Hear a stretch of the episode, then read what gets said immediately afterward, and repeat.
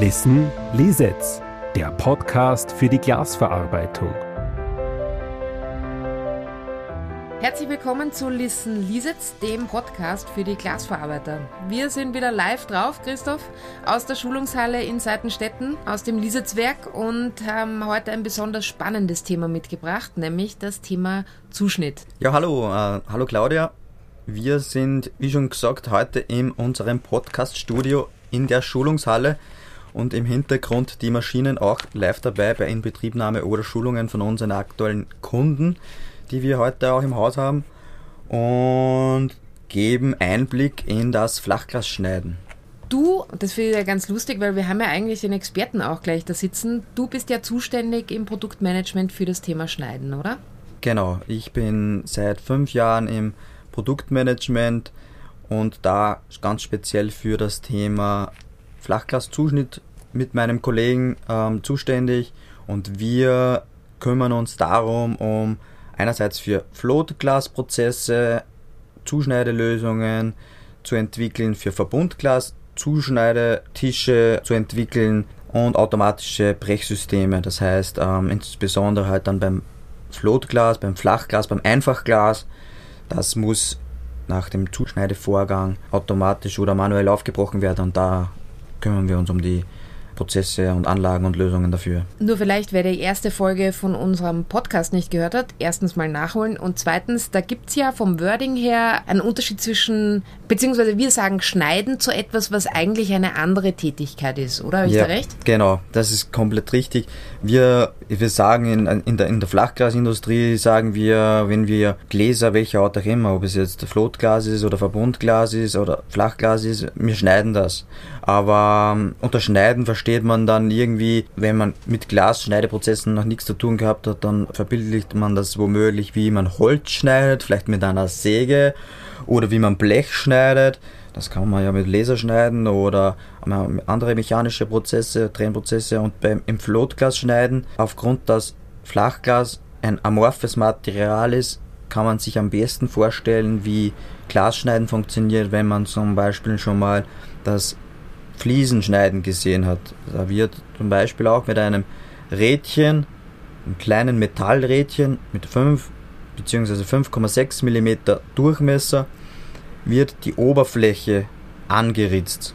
Das heißt, es wird das Rädchen, das verfügt über einen speziellen Winkel, über den sogenannten Schneidradwinkel, und der ist immer abhängig davon, wie dick das Glas ist. Da können wir dann nachher auch drüber reden, warum das einen Einfluss drauf hat, Winkel zu Glasdicke. Auf jeden Fall wird dieses kleine Metallrädchen mit dem Winkel auf die Glasoberfläche aufgesetzt und dann ein bestimmter Druck, der sogenannte Schneidedruck, aufgebracht. Und dann wird das Schneidrädchen über die Oberfläche bewegt. Und über dieses, über die Oberfläche bewegen, den Prozess, den wir Schneiden nennen, bringen wir diese Schneidekraft in das amorphe Material ein. Das heißt, es entsteht im amorphen Material unter der Oberfläche eine Spannungskonzentration von der Kraft, die wir eingetragen haben. Und gleichzeitig entsteht auch an der Oberfläche, weil wir mit dem metallischen Rädchen über die Oberfläche fahren, eine mechanische Verletzung. Das ist so sogenannte Ritzfissur. Also wir beschädigen im oberflächigen Bereich das Flachglas und bringen gleichzeitig eine Spannungskonzentration ein, die wir dann nachher ausnützen. Okay, vielleicht nur, ähm, falls wer nicht so fit ist in dem Fachjargon, was heißt denn amorph?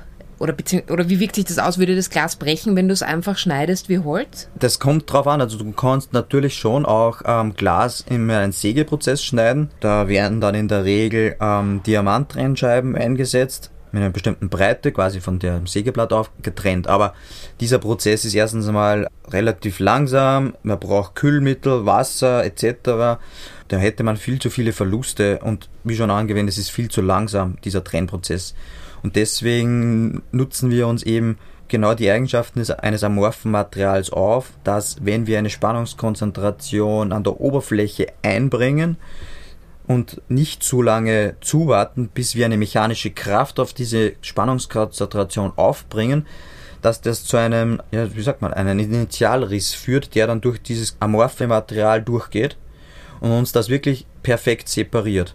Das heißt, wir haben da dann, in, wenn der Prozess ideal abgestimmt ist, eine nahezu 90 Grad Bruchkante durch das Material durch, ohne dass es zu ähm, Fehlbrüchen kommt. Wir haben ja im letzten Podcast gelernt, dass es unterschiedliche Arten vom Flachglas ja. gibt, ja, je nachdem, äh, wie die schon verarbeitet wurden, also beziehungsweise ob das Glas schon laminiert ist oder nicht. Ja. Kann ich mit dem gleichen Zuschnitt oder Zuschnittprozedere alle Glasarten schneiden oder muss man da differenzieren? Da, wo man differenzieren muss, ist die Differenzierung handelt es sich um Einfachgläser oder handelt es sich um Verbundgläser.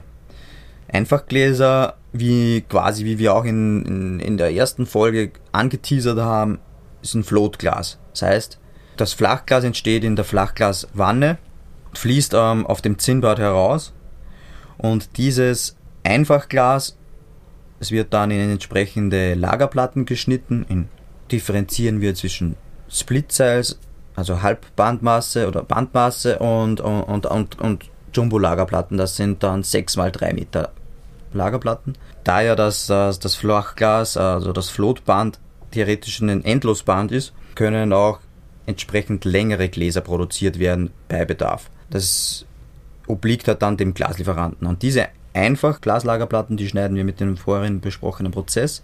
Oder sie werden zu Verbundglas zusammenlaminiert, da wo man dann zwei Gläser oder mehr mit einer Folie miteinander verbindet. Und diese Verbundgläser, die aus zwei Gläsern bestehen mit einer Folie dazwischen, die müssen ja auch geschnitten werden.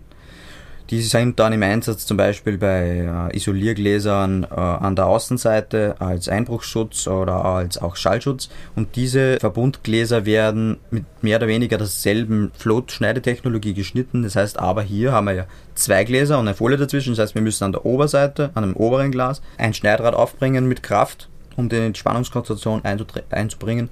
An der Unterseite haben wir auch einen Schneidekopf, auch wieder mit dem jeweiligen Schneiderädchen und dem Druck. Und da werden gleichzeitig in einem Prozess beide Gläser quasi geschnitten, Spannungskonzentration aufgebracht und durch die Maschine dann aufgebrochen und die Folie, der Spalt geöffnet, also das, das, das Sandwich quasi aus Folie, Glas wird Spalt geöffnet und dann wird eingedrungen mit einer Trennklinge und dann wird hier in diesem Prozess halt zusätzlich muss die Folie getrennt werden, das wird dann automatisch gemacht. Für dich jetzt vielleicht eine ganz eine blöde Frage, aber wieso kann ich denn kein Verbundglas auf eine Zuschnittmaschine legen, der für Einfachglas ist und danach einfach umdrehen? Die ersten Prozesse haben früher sicher so ausgesehen. Wie gesagt, historisch gesehen hat es ja anfangs nur Einfachgläser gegeben. Bei den ersten Automobilen waren Einfachgläser im Einsatz in allen äh, Fenstern von historischen Gebäuden, beziehungsweise bis in die Nachkriegsjahre waren überall einfach Gläser und teilweise werden sie ja heute noch in historischen Gebäuden verbaut, einfach Gläser im Einsatz. Und dann hat man Verbundgläser entwickelt. Das war auch im Laufe der, der Automobilentwicklung sind erste Patente herausgekommen, wo mehrere Gläser mit einer Folie zusammengeklebt, laminiert wurden und transparente Eigenschaften aufwiesen, um bei einem Bruch einer der beiden Scheiben dafür zu sorgen, dass das Glas nicht in sich zusammenfällt und zum Beispiel dem Insassen keinen Schutz mehr bietet. Und hier, natürlich kann man es, das Glas an der Oberfläche schneiden, die ganze Platte umdrehen, auf der anderen Seite schneiden. Aber wie wir schon erwähnt haben, je größer die Lagerplatten werden, desto unpraktischer wird es. Das Glas weist ein entsprechendes Gewicht auf und das Handling, das würde nicht dafür stehen. Das, und ähm, deswegen hat man halt dann auch relativ bald, nachdem das Verbundglas sich im Markt etabliert hat, auch entsprechende Schneideanlagen entwickelt, die gleichzeitig oben und unten schneiden können. Ich habe jetzt noch eine Frage und das ist äh, vielleicht ein kleiner Fun-Fact aus der Firma Lisitz. Wenn man als neuer Lisitz-Arbeiter bei uns startet, dann kriegt man natürlich eine Maschinenschulung und dann gibt es sowas wie das kleine Einmaleins unserer Anlagen und da wird unter anderem auch erklärt, was ein XYZ-Schnitt ist. Ja. Und da würde ich dich bitten, dass du das vielleicht einmal unseren HörerInnen auch erklären könntest, weil wenn wer neu ist in der Branche, vielleicht äh, braucht er diese Begriffe mal. Die verwirrt immer wieder jeden äh, neueren oder auch schon längeren Mitarbeiter, vor allem wenn man nicht im täglichen Geschäft drinnen ist, wo Glas zuschneiden eine Rolle spielt dann kommt immer wieder dieser Begriff XYZ oder auch noch W-Schnitte. Was ist ein X-Schnitt? Was ist ein Y-Schnitt? Was ist ein Z-Schnitt? Und bei uns in der Industrie hat sich das quasi als Sprachjargon eingebürgert. Die Rohglasplatte, wie groß auch immer sie ist, äh, wir haben halt schon erwähnt, gängig ist 6 Meter lang, 3,30 Meter hoch, Dicke von 2 bis 19 mm. Und da haben wir uns ein Koordinatensystem quasi einfallen lassen. Das heißt, wenn wir ein Glas da quer durchschneiden, das heißt an der Stelle bei 5 Meter setze ich einen Schnitt quer über die Platte hinüber, um zwei Gläser zu erhalten. Das eine mit 5 mal 3,30 Meter und das andere mit 1 Meter mal 3,30 Meter. Dann war das für uns der X-Schnitt. So, der Y-Schnitt sieht folgendermaßen aus. Jetzt stellen wir uns vor, wir möchten äh, das Meter mal 3,30 Meter Stück in zwei Stücke teilen. In 1 Meter mal 1,50 Meter. Diese Schnittebene bezeichnen wir dann als Y-Schnitt. Und wenn wir jetzt noch wieder eine Ebene tiefer gehen wollen, das Stück mit einem Meter mal 1,50 Meter in zwei Teile zu teilen mit einen halben Meter mal 1,50 Meter, das sind dann so schmale Streifen schon, dann reden wir von einem Z-Schnitt. Heißt, je tiefer wir quasi in, äh, in die Schnittebene reingehen, also desto mehr verschachtelt eigentlich das Glas ist. Weil wie wir schon heute erwähnt haben, wir optimieren ja idealerweise auf geringstmöglichen Verschnitt. Äh, Input-Variable ist die ganzen Aufträge unserer Kunden und die optimieren wir in gemöglichst geringe Anzahl von Ausgangsprodukt-Lagerplatten rein. Dann entsteht eine Optimierung, wo ineinander, wie bei Tetris quasi, kann man sich vorstellen, dass ineinander verschachtelt wird. Diese Schnittebenen, je tiefer sie gehen, nennen wir X, Y, Z-Schnitte und weil immer mehr optimiert wird und immer weiter für Effizienz gesorgt wird, um den Glasverbrauch zu reduzieren, haben sich dann nach Z dann auch später dann die W-Schnitte eingebürgert. Was ich jetzt noch ganz interessant finden würde, du redest immer von sehr äh, geraden Linien. Ne? Ja. Kann man auch eine Kurve schneiden? Ja, natürlich. Also, aber es ist halt eine Kurve schneiden, ein Dreieck schneiden, Trapez schneiden. Bei uns ist das eine Sonderform oder eine freie Form. Die kann Rechteck mit einem Winkel irgendwo sein, das kann ein mit, oder mit einem aufgesetzten Bogen sein, das kann auch ein Kreis sein. Können wir alles zuschneiden mit dieser Technologie? Interessant wird es nur, da wird es jetzt dann schon speziell, mit dieser Technologie können wir sehr prozessstabil positive Radien schneiden, aber negative Radien, da gibt es dann Limitationen. Das heißt, alles, was einen Radius nach innen wirft, hier gibt es Restriktionen, weil, wie gesagt, das Schneiden oder die Ritzfissur auf der Oberfläche zu erzeugen und die Spannungskonzentration ins Glas einzubringen, ist das eine. Ich muss ja das Glas dann nachher aufbrechen. Und hier wird es bei negativen Radien schwierig. Hier kommen dann bei negativen Radien üblicherweise andere Trenntechnologien zum Einsatz. Ein spannendes Wort, das auch immer wieder in Verbindung mit einem Schneidtisch fällt, ist die Brücke. Genau. Was ist denn die Brücke? Die Schneidebrücke. Die Brücke ist ein wesentliches Element im Schneidevorgang. Wir haben Schneidebrücken für Floatglas, also für Einfachglas, aber wir haben auch Schneidebrücken für Verbundgläser, für Laminate. Und die Schneidebrücke ist immer der Träger des Kopfes, oder dann sagt man der Schneidekopf. Also auf der Brücke ist der Schneidekopf positioniert und der Schneidekopf trägt das Schneidrädchen, das 5 oder 5,6 mm aufweist und entsprechend der Glasdicke dann auch noch über verschiedene Winkel verfügt. Und die Schneidebrücke ist in der Regel mit einem Antriebssystem ausgestattet, um in X und in Y und in Z-Richtung jede Position am Glas zu erreichen und die Spannungskonzentration aufzubringen, um das Glas zu ritzen, um dann nachher die Separierung durchführen zu können. Okay, super. Eine grundsätzliche Sache, die für die Leute vielleicht noch interessant sein könnte, warum sind denn Schneidtische, ich meine gut, das Wort Tisch impliziert das ja eigentlich schon, aber warum ist denn diese Maschine horizontal aufgebaut und nicht vertikal? Aus der Historie hat sich das einfach aus dem Prozesshandling idealerweise so ergeben, weil wie hat der Glaser früher die Gläser geschnitten? Er hat sich auf einen Tisch gelegt und auf den Tisch mit einem Glasschneider, mit einem Handglasschneider, einem relativ simplen Werkzeug, sieht aus wie ein etwas größerer äh, Stift, der vorne am Kopf quasi dieses Schneidrädchen trägt und mit diesem Handglasschneider wurde auf einem Tisch das Glas geritzt und gebrochen. Und deswegen hat sich auch hier ein historischer Begriff eigentlich eingebürgert, dass auch automatische Schneidetische in Verbindung mit Tisch gebracht werden. Und es ist immer auch sehr spannend, finde ich irgendwie, man kann sich ja lustige Eselsbrücken drehen, vor allem für neue Kollegen, denen man quasi die Schneidetische erklären will und auf einen Tisch, ja, da gibt's dann offen Messer und Gabel und Messer ist bei uns halt irgendwie das, das Schneidrädchen, das das für das Schneiden sorgt und es gibt auch Öl am Tisch, weil das ist das Schneidöl, weil wir nehmen Schneidöl beim Zuschneidevorgang, um das Schneidrädchen einerseits die Schmiereigenschaften, aber wie schon erwähnt, wir sorgen einerseits für eine Ritzfissur und für Spannungskonzentration. Und Spannungskonzentration ist, kann man sich auch ganz simpel vorstellen und da wird dann das Öl relevant. Wie ein kleiner Mikroriss geht in die Tiefe dieses amorphen Materials. Dieser Mikroriss, wie wenn Gestein durch Einwirkung von Wasser und Kälte bilden sich irgendwo Risse in die Tiefe. Diese Risse stellen wir über die Schneidrad und über die jeweilige Kraft her. Und wir wollen, dass diese Risse die haben nämlich Selbstheilungseffekte. Das ist ja auch voll spannend, weil äh, Glas kann, äh, wenn ich es mal geritzt habe, kann, nennen wir das in unserem Jargon, dann kann der Schnitt wieder zuwachsen. Und dieser Riss, den wir erzeugt haben, initial mit dem Schneidrädchen und dem Druck, wollen wir verhindern, dass dieser sich selbst heilt und da bringen wir das Öl am Tisch ein.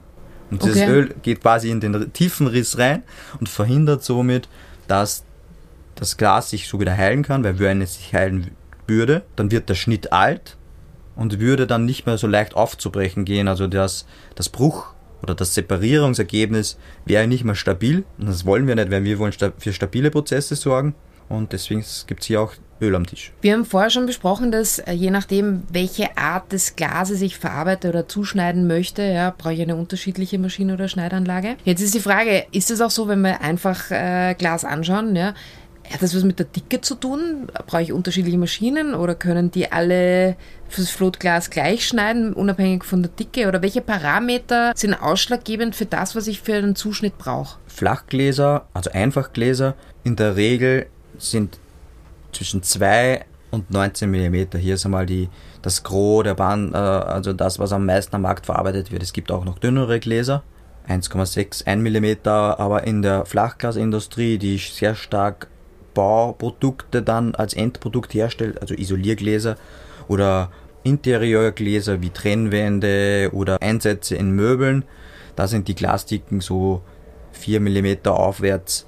Und diese Gläser, da ist es relevant, dass wir entsprechende Schneidräder einsetzen. Also ich habe ja schon das Schneidrad erwähnt, 5 bis 5,6 mm im Durchmesser, weisen verschiedene Schneidradwinkel auf. Und die Winkel haben einen essentiellen ähm, Einfluss darauf, wie gut das Schneideergebnis beim jeweiligen Glas wird. Das heißt, Faktoren oder Parameter, dass ein Glas zu schneiden ist, ist abhängig von der Glasdicke, brauche ich ein entsprechendes Schneidrad. Das muss über einen entsprechenden Schneidradwinkel verfügen. 4 mm Glas, da ist der Winkel am Schneidrad so in der Regel bei 135 Grad. Je dicker das Glas wird, desto stumpfer werden die Winkel. Bis rauf zu 160 Grad. Also es ist schon relativ ein stumpfer Winkel. Und warum ist das so wichtig? Ich habe schon erwähnt, beim Schneiden beschädigen wir zwar minimal die Glasoberfläche, aber das Wichtigste ist, wir bringen den Schneidedruck, ein weiteres Parameter, bringen wir in das Glas ein. Diesen Schneidedruck, der muss aber in einer bestimmten Tiefe des Flachglases sich dann wirklich festsetzen oder, oder eingebracht werden. Es, es bringt uns nichts, wenn es zu weit an der Oberfläche der Schneidedruck eingebracht wird, dann splittert es an der Oberfläche oder das Glas bricht sofort. Bringen wir es zu tief ein, kann das auch passieren. Und abhängig davon, welchen Winkel ich verwende, geht die Spannungskonzentration tiefer ins Glas rein oder nicht. Bei dickem Glas ist ja eben ein dickeres Material, muss ich mit, mit der Kraft etwas tiefer reingehen. Und beim, beim dünnen Glas eher im oberen, in dem idealen Bereich. Und dafür haben wir halt quasi die Parameter Schneidedruck, Schneidradwinkel. Dann haben wir noch die Schneidegeschwindigkeit, also wie schnell bewegen wir das Schneidrad über die Oberfläche. Einflüsse haben auch die verwendeten Schneideöle, die Beschleunigungswerte. Das sind Faktoren, die wir in der Hand haben. Wenn ich jetzt so eine äh, Produktion betreibe, ja, müssen meine Mitarbeiterinnen, die vor den Maschinen stehen, das wissen oder hilft mir da die Maschine auch? Kann ich bei der Maschine ein paar Parameter einstellen und die Maschine tut das dann von selber, hilft mir eine Software oder brauche ich da wirklich einen Fachexperten von irgendeinem Anbieter, der daneben steht und das jedes Mal neu für mich einstellt? Grundsätzlich ist es so, ein gewisses Basis-Know-how, wie man die Maschine bedient, das muss vorhanden sein, aber mittlerweile sind unsere Anlagen so weit optimiert, dass wir beim initialen Inbetriebnehmen einer Anlage die idealen Prozessparameter schon in unserer Datenbank haben oder wenn es sich um ein neues Glasprodukt handelt, das der Kunde generell einsetzen möchte, dann erarbeiten wir da die relevanten Prozessparameter wie Schneidedruck, Geschwindigkeit, Winkel, Beschleunigung, auch wie viel Schneidöl wir einsetzen etc. und haben dann auf unserer Anlage eine Bibliothek an Rezepten für das jeweilige Glas. Und über die Produktionsdaten, die wir von den übergelagerten Software-Systemen erhalten, wo drinnen steht, wie viele Gläser in welcher Optimierung geschnitten werden, äh, bekommen wir natürlich auch die Informationen, um welche Glassorte es sich handelt und welche Art, welcher Hersteller. Und dann wählen wir automatisiert das jeweilige Rezept aus und passen an der Anlage automatisch die, die Prozessparameter an, wechseln gegebenenfalls, je nachdem, ob die Ausführung vorhanden ist oder nicht, das Schneidrad auf das benötigte Schneidrad. Wenn es ein dickeres Glas ist, gehen wir auf einen stumpferen Winkel. Ist es ein dünneres Glas, gehen wir auf einen spitzeren Winkel. Passen alle Prozessparameter an und die Anlage startet vollautomatisch. Und der Bediener oder der Operator an der Anlage ist entweder für Supervisor der Linie, der, der, der automatischen Produktionslinie und supervised, dass die Anlage vollautomatisch produziert.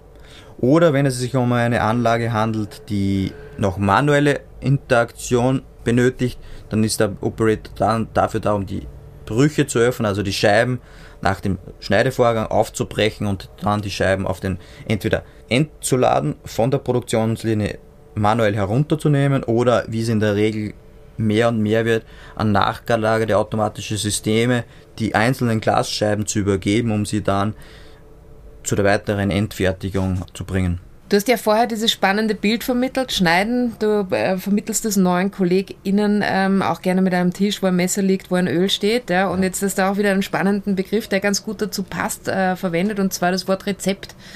Wie kann man denn das Wort Rezept in Zusammenhang mit einer Maschine bringen? Für jedes Endprodukt gibt es ein eigenes Rezept, so wie beim Kochen auch. Und das hat sich in der, in der Regel auch wieder herauskristallisiert, welche die besten Zutaten dafür sind. Und im, im Schneiden gibt es quasi für jedes Endprodukt, für jeden Hersteller glasdicke Beschichtung. Das haben wir ja eigentlich momentan noch außer Acht gelassen, weil beim Schneiden haben wir es ja sehr stark auch nicht nur mit Standard Flachglas, Einfachglas zu tun, das keine Beschichtung aufweist, also das einfach nur rohbar ist, sondern in der Regel sind sehr viele oder die meisten ähm, Flachgläser mittlerweile mit Beschichtungen versehen. Das muss jetzt nicht bedeuten, dass wir die sehen, aber diese Beschichtungen bringen Eigenschaften mit, die extrem förderlich sind für die Endprodukte.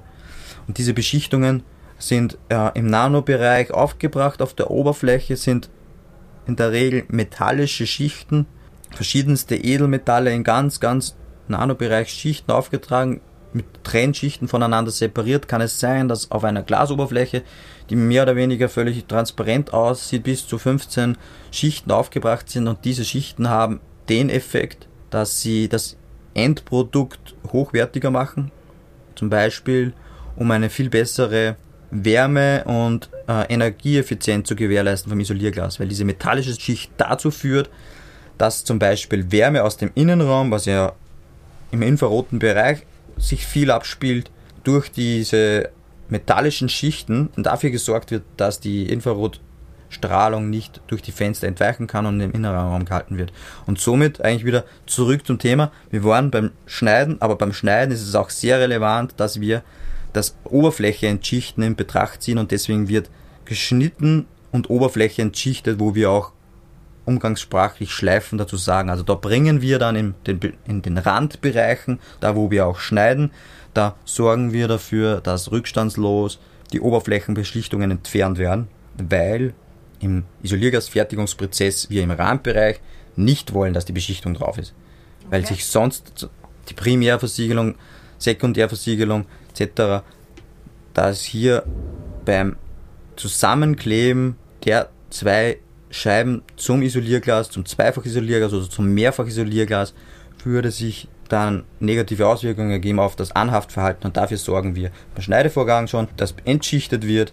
Somit garantieren wir im Schneideprozess schon für ein hochwertiges Endprodukt im Hinblick von Kantenfestigkeit, aber auch Dichtheit des Isolierglases, weil wir die Beschichtung an relevanten Bereichen entfernt haben. Ja, das war ja super spannend und man merkt, dass du sehr in dem Thema drinnen bist. Vielen Dank für die vielen Infos. Ich freue mich schon sehr, wenn wir mit dir zusammen einen Deep Dive einmal machen und uns konkret auf eine technische Besonderheit im, zum Thema Zuschnitt konzentrieren.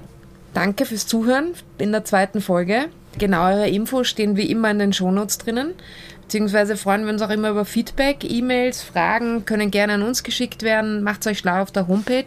Christoph? Mich hat es auch gefreut, über mein Herzensthema, das Schneiden vom Glas, zu sprechen und würde mich echt freuen, wenn wir im nächsten Deep Dive Kantenfestigkeit, Oberflächenthematiken mit unseren Experten, Kundinnen und Partnern genau analysieren können und wenn da noch mehr Infos benötigt werden oder Feedback von eurer Seite verfügbar ist, würden wir uns freuen über einen Kommentar. Somit. Danke fürs Zuhören. Bis nächstes Mal.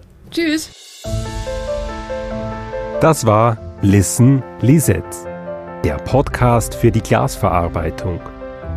Mehr über unsere innovativen Maschinen, Automationslösungen, Software und Services made in Austria finden Sie unter lisetz.com. Besuchen Sie auch unseren Unternehmensblog mit Beiträgen zu aktuellen Themen der Glasverarbeitung und Veredelung. Für mehr Durchblick listen Lisitz. Dieser Podcast wird produziert von Stefan Tesch